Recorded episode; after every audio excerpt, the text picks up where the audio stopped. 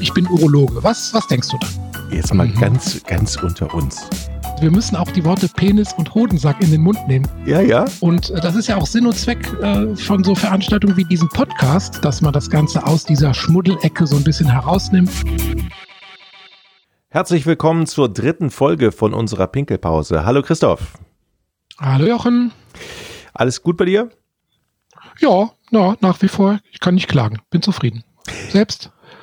Mir geht's sehr, sehr gut. Vor allen Dingen, äh, wenn ich auf das Thema unseres, äh, unserer heutigen Folge gucke, das ist ja wirklich ein, ein, das wichtigste Thema in dieser Podcast-Serie vielleicht. Es geht nämlich um den Penis. Wir hatten in der letzten Woche schon mal äh, viel darüber geredet, vor allen Dingen um ein Detail. Es geht ja immer um die Penisgröße. Du hattest in der letzten Folge schon gesagt, ähm, 9 Zentimeter ist der mittlere Durchschnitt des deutschen Mannes.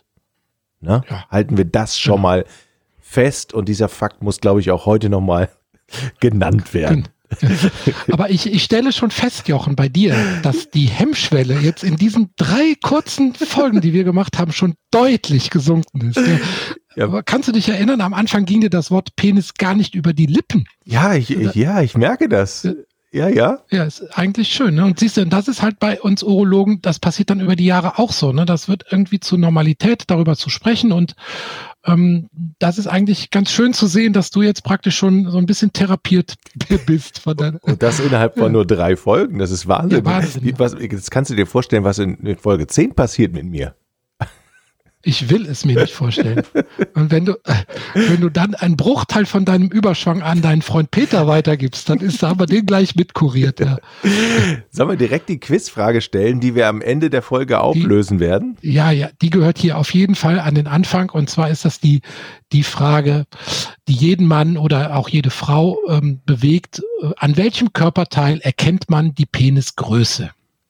Okay, da hätte ich schon eine Antwort, die ich dir nachher mitgeben will.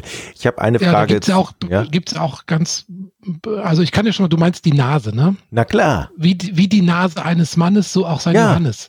Falsch. F falsch? Falsch. Okay. Ja. Dann überlege ich nochmal. Jetzt, genau. Jetzt kommst du ins Grübeln. Genau, also das ist, ist, falsch, denn, das kann ich vorweg, äh, kann ich schon mal vorwegnehmen. Was ist denn hier sehr besonders groß an meinem Körper? Du meinst an dem Penis, die Penisgröße erkennt man am Penis. Ja. Genau. Alles klar. Oh Mann, ich bin, ich bin, glaube ich, genauso ein Idiot wie viele andere auch. Sag mal, ähm, wenn, wenn, wenn Patienten zu dir kommen, jetzt mal mhm. ganz, ganz unter uns, haben die, wir sind, wir sind ja hier unter uns. Haben die auch alle für ihren Penis oder nennen die ihn Penis oder, oder sagen die auch, ja, an meinem Knüppel oder mein, mein Kolben Nein. funktioniert nicht mehr so. Also gibt es da irgendwelche?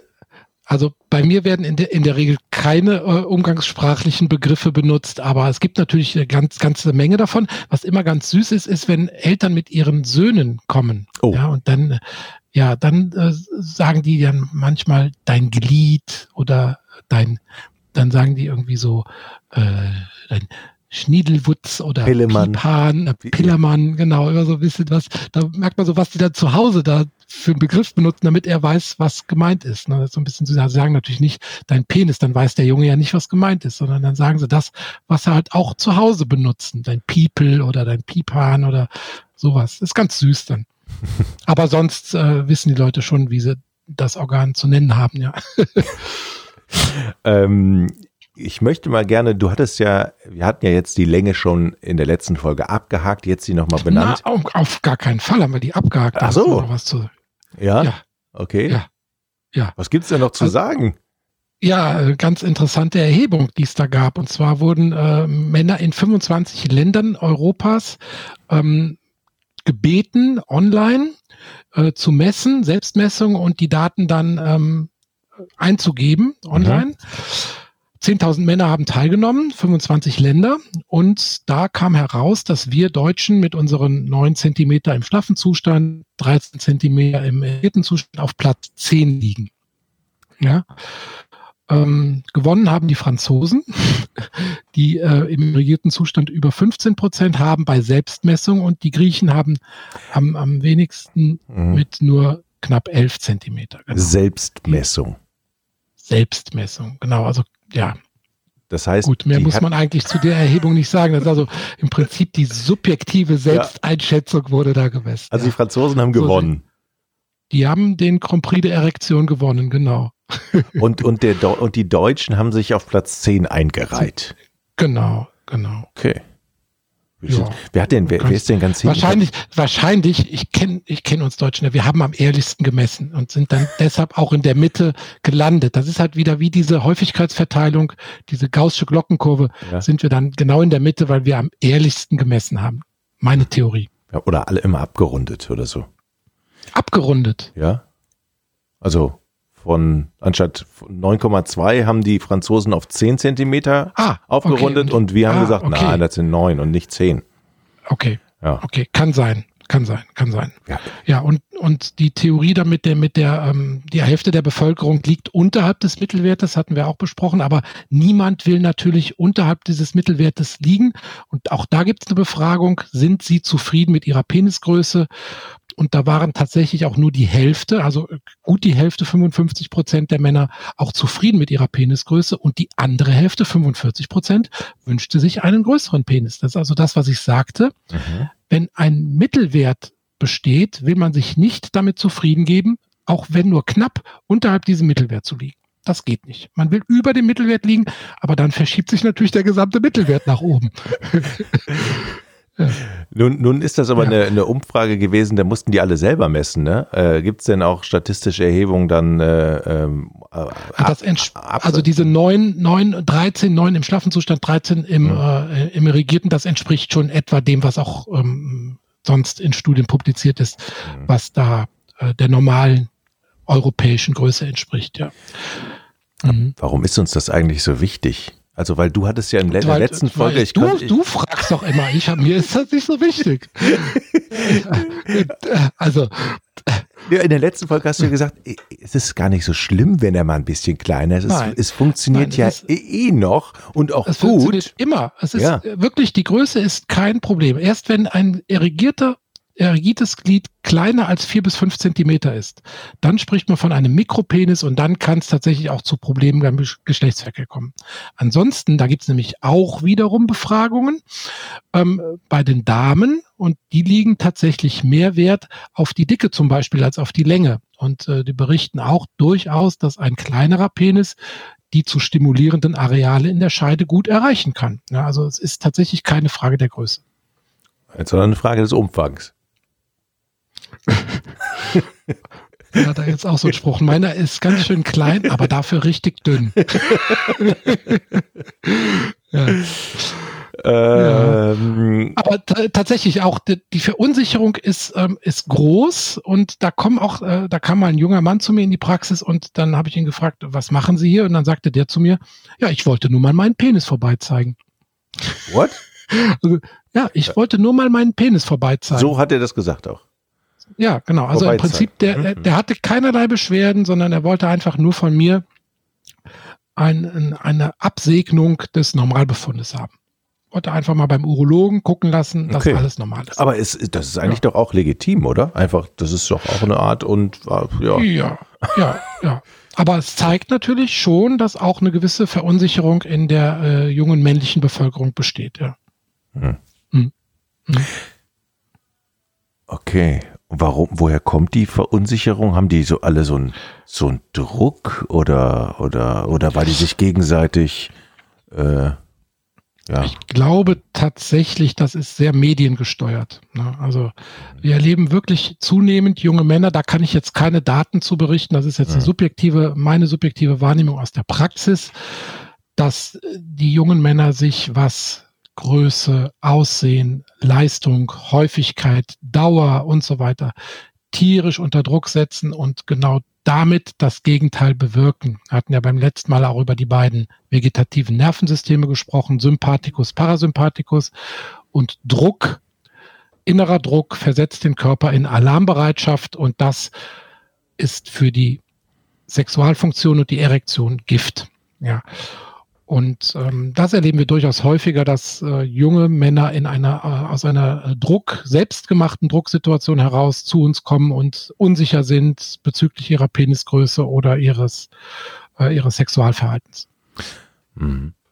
Das ist mit Sicherheit auch eine, eine ganz eigene Folge dann auch das Versagen und so. Das gehört ja dann dazu, ne? diesen Druck aufbauen ja. und dann nicht können ja. und so. Wahrscheinlich kommen dann auch ganz viele zu dir und sagen, das wird, dem widmen wir eine extra Folge, glaube ich. Genau. Wir fangen ja beim nächsten Mal so ganz vorsichtig mal mit den Potenzstörungen an. Und da wird das natürlich dann auch thematisiert werden, klar.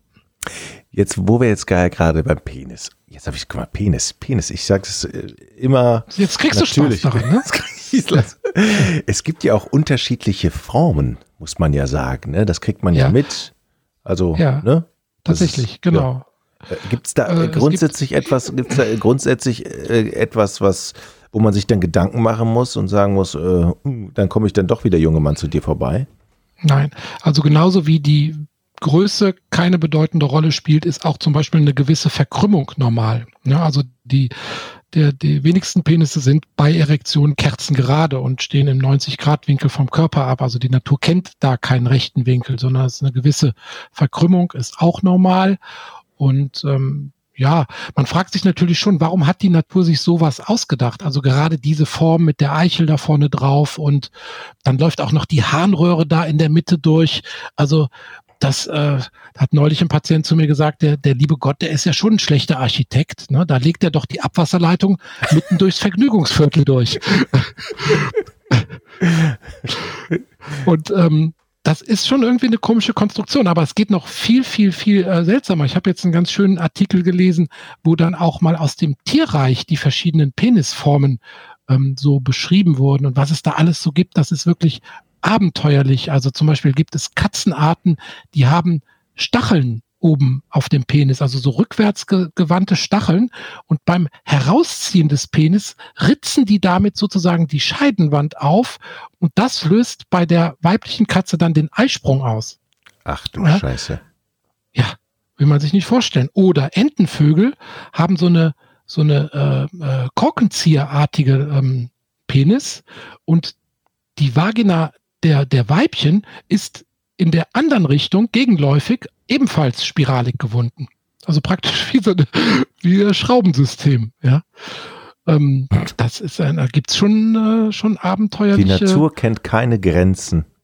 Ja, gibt auch Tiere mit zwei Penissen, ja. Mhm. Zum Beispiel gibt es so, so ähm, Echsenarten, mit, mit die zwei. haben links und rechts, ja, gibt, haben links und rechts am Körper einen Penis. Und das hat wohl den Grund, bei denen gibt es so äh, Situationen, dann können die den Penis irgendwie nicht wieder äh, zurückziehen und dann stirbt er ab. Und dann haben sie aber zum Ersatz noch äh, den anderen. Ne? Also man sieht ja auch mit einem Auge noch. Insofern. Ja. ja. ja. Sag mal, du, wo du es eben, eben so schön beschrieben hast mit dem, mit dem Abwassersystem und so, ne? Kannst du mal grundsätzlich für, für, für Peter erklären, wie der innere Aufbau grundsätzlich ist? Also ja, ja. Also wenn man den Penis jetzt mal bitte nur vorstellen, einmal quer durchschneiden würde, ja, dann würde man praktisch drei Ringe sehen. Das sind die beiden Schwellkörper, die, die liegen dann in diesem Querschnitt oben, ja. Ähm, diese Schwellkörper laufen einmal längs durch den Penis und die sind ähm, mit so einem Ausläufer am Schambein links und rechts fixiert und zwar ziemlich fest. Ja, die gehen also praktisch vom Schambein links und rechts ähm, über diese Fixation in längs in den Penis hinein und zwar bis zur Spitze. Aber die Eichel wiederum besteht nicht aus diesem Schwellkörper, sondern die Eichel besteht aus dem Schwellkörper, der wiederum unten längs verläuft. Also das wäre praktisch bei unserem Querschnitt unten in der Mitte noch ein Ring, den man dann sehen würde. Und diese Harnröhre, die ist also weicher, die läuft am, an der Unterseite des Penis und bildet dann vorne diese Kappe, die Eichel halt mit dem, mit dem Eichelkranz. Ja. Und durch diesen Schwellkörper äh, läuft halt die Harnröhre hindurch. Hm.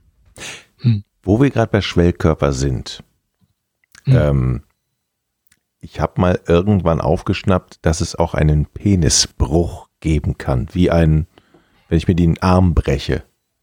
Ja. Ich könnte mir Hast vorstellen, du? ich habe es noch nicht erlebt, aber dass es sau weh tut, oder? Ja, das tut weh und das ist auch, glaube ich, tatsächlich eindrucksvoll. Ich habe, glaube ich, so zwei, drei äh, in meinem Leben gesehen, also ne, Patienten damit. Das ist also nicht so häufig. Aber es ist tatsächlich ein Notfall, weil es gibt diesen Penisbruch, aber ähm, Bruch impliziert natürlich eigentlich einen Knochen, der bricht. Ne? Man müsste eigentlich sagen, es ist ein Schwellkörperriss. Denn der, der Schwellkörper, der kann beim Geschlechtsverkehr abknicken. Ja? Und dann kann es auf der Außenseite dieses Knicks natürlich zu einem Einriss kommen und dann tritt schwallartig Blut aus. Und wir haben ja beim letzten Mal gesagt, dass ungefähr 200 Milliliter Blut bei Erektion in bis zu 200 Milliliter Blut in den Schwellkörper einströmen können. Und wenn es da zu einem Riss kommt, dann tritt dieses Blut schwallartig unter die Haut aus und dann ist der Penis zwar immer noch dick, aber weich. Ja, das heißt also, der, das Blut tritt aus dem harten Schwellkörper aus und sammelt sich unter der Haut und plötzlich ist der Penis wahrscheinlich noch viel dicker als vorher bei der Erektion, aber wird sofort blau und teigig weich und ganz dick. Und das ist tatsächlich ein Notfall, der auch relativ schnell operiert werden muss, denn man muss dieses Loch im Schwellkörper reparieren, weil es sonst zu Vernarbungen und Verkrümmungen und auch zu Durchblutungsstörungen kommen kann. Und theoretisch, wenn ich bin ja medizinischer Laie, aber ich könnte mir vorstellen, dass es auch lebensbedrohlich sein kann, wenn es ein nein, Not nein, nein, aber wenn wenn jetzt nein. wenn jetzt nicht wenn jetzt hier der Notarzt nicht nicht schnell genug kommt und da Der strömen Notarzt, 200 Nein, da Nein? kommt nicht der Notarzt. Nein, nein. Okay. Da, nein, die kommen dann ganz verschämt, kommen die Frau und der Mann. Wenn es die eigene Frau war, kommt die Frau mit. Dann die kommen ganz verschämt in die Ambulanz, haben irgendwie einen, Okay, Coolpack okay. in der Hose und kommen dann da ganz verschämt am Pförtner vorbei und stellen sich dann davor. Da kommt kein Notarzt. Das ist, das ist zwar schmerzhaft und eindrucksvoll, aber das ist kein lebensbedrohlicher Okay. Notfall. Ja. aber Ja, wenn ja. 200 Milliliter sich da unten sammeln und immer was nachströmt. Naja, also wenn du einen Oberschenkelbruch hast, Ja, dann, okay. strömt, äh, dann strömt eine viel höhere Blutmenge, dann äh, tritt dann aus. Ja. ja.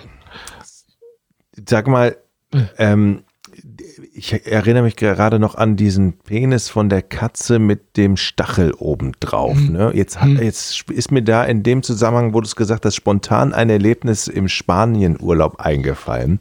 Da, Erzähl. da lag ich äh, mit meiner Frau am Strand und vor uns stand ein spanischer Angler an, an ja, da vorne an den Steinen und hat geangelt nach Muränen und hinter ihm ein ungefähr 1,50 Meter großer, dicker Deutscher und mit untersetzter Mann nackt. Und dann drehte er sich um. Also am vollen Strand drehte sich um und hatte einen riesen Eisen, ich weiß gar nicht, was es drin war, ein, ein riesen Eisenpiercing am, am Ach, okay, Penis. okay, okay, okay. Darauf willst du hinaus. Und ja. da habe ich gedacht, das, ich meine, ein ja. Penis-Piercing, ist das Ja. nicht gefährlich oder? Tja, also da kann ich dir auch noch gleich eine Anekdote zu erzählen. Also das, äh, wenn man so Statistiken glauben kann, dann soll das sogar ein Prozent aller Männer haben. Das kann ich nicht bestätigen. Ja, also ich sehe ja nun äh, tausende Männer, das gibt es vereinzelt, aber sicherlich nicht ein Prozent, zumindest nicht in dem Patientengut, was bei uns in die Praxis kommt. Gut, das ist jetzt auch nicht Mhm. in der Großstadt und das ist auch, sagen wir mal, ein Patientengut, was eher so äh, 60 plus ist. Aber ähm, ein Prozent aller Männer ist es sicherlich nicht. Aber das bekannteste ist tatsächlich das Prinz Albert Piercing. Ja, und äh, das äh, geht so, dass de, dieser Ring in die Harnröhre vorne hineingeht und dann an der Penisunterseite wieder herauskommt. Ja, und dann diesen diesen Ring bildet. Ja. Angeblich äh, soll das früher ein, ein englischer König beim Ausreiten benutzt haben, um sich den, den Penis ähm, am Hosenknopf festzumachen, damit er nicht beim Reiten am, am Sattel so vorne anstößt, um den sozusagen nach oben zu klappen mit diesem Ring. Das, Oh Ja. Meier. Am nächsten Das- Tag übrigens habe ich den, den, Spa, den, den, den wieder äh, getroffen und da hatte er nicht Ja. einen Stab drin, sondern tatsächlich einen Ring. ja. Also er hatte so, Wechselklamotten mitgehabt. Wirklich, Tatsächlich kein Witz. Ja. Ja, aber das ist Penis Piercing ist ja, da sehe ich nun auch häufig, ja, aber nicht so häufig, wie das jetzt äh, da in der Literatur beschrieben ist. Ein Prozent ist es sicherlich nicht. Ja. Und ich halte es auch für gefährlich, weil die Harnröhre ist ein sensibles Organ Mhm. und ähm, die, die neigt zu Vernarbungen. Man kann damit Bakterien eintragen in die Harnröhre. Ähm, ja, wenn man mich jetzt medizinisch fragt, würde ich davon abraten. Aber es gibt sicherlich Liebhaber davon und ähm, das mag eine gewisse Stimulation ähm, bringen. Bin ja eh ein toleranter Mensch, das muss jeder machen, wie er möchte. Aber da erzähle ich noch eben die Geschichte von dem jungen Mann, der äh, zu mir kam, eben mit so einem ganz frisch gestochenen Prinz Albert Piercing, was sich aber massiv entzündet hatte. Also das war wirklich, der ganze Penis war feuerrot und dann fragt er mich, kann das mit meinem Beruf zusammenhängen? Und dann äh, habe ich ihn gefragt, ja, was, was machen Sie denn? Dann sagt er, ja, ich stehe am Hochofen. Oh Gott.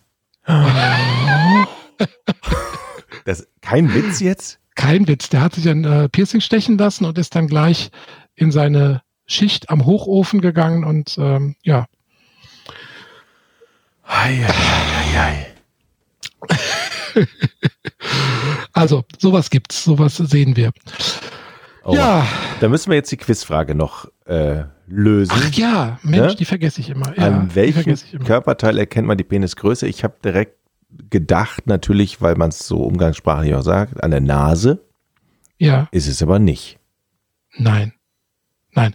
Es ist der Ringfinger. Man glaubt es nicht. Okay, der Ringfinger. Und zwar mhm.